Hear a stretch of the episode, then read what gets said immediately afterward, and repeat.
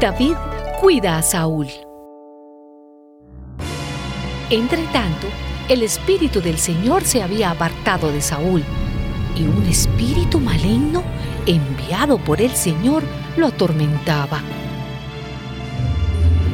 Por eso, los que estaban a su servicio le dijeron, como usted ve, Señor nuestro, un espíritu maligno de parte de Dios lo está atormentando a usted.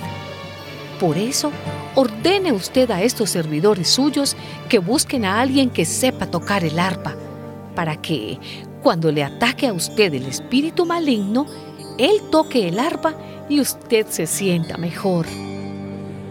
Pues busquen a alguien que sepa tocar bien y tráiganmelo, contestó Saúl. Entonces uno de ellos dijo, Yo he visto que uno de los hijos de Jesé, el de Belén, sabe tocar muy bien. Además, es un guerrero valiente y habla con sensatez.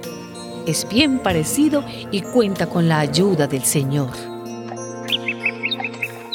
Entonces Saúl mandó mensajeros a Jesé para que le dijeran, Envíame a tu hijo David, el que cuida las ovejas.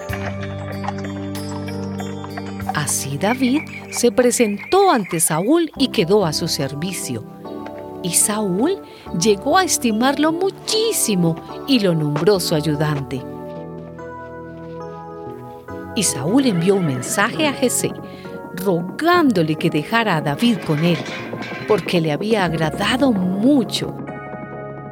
Así que cuando el espíritu maligno de parte de Dios atacaba a Saúl, David tomaba el arpa y se ponía a tocar.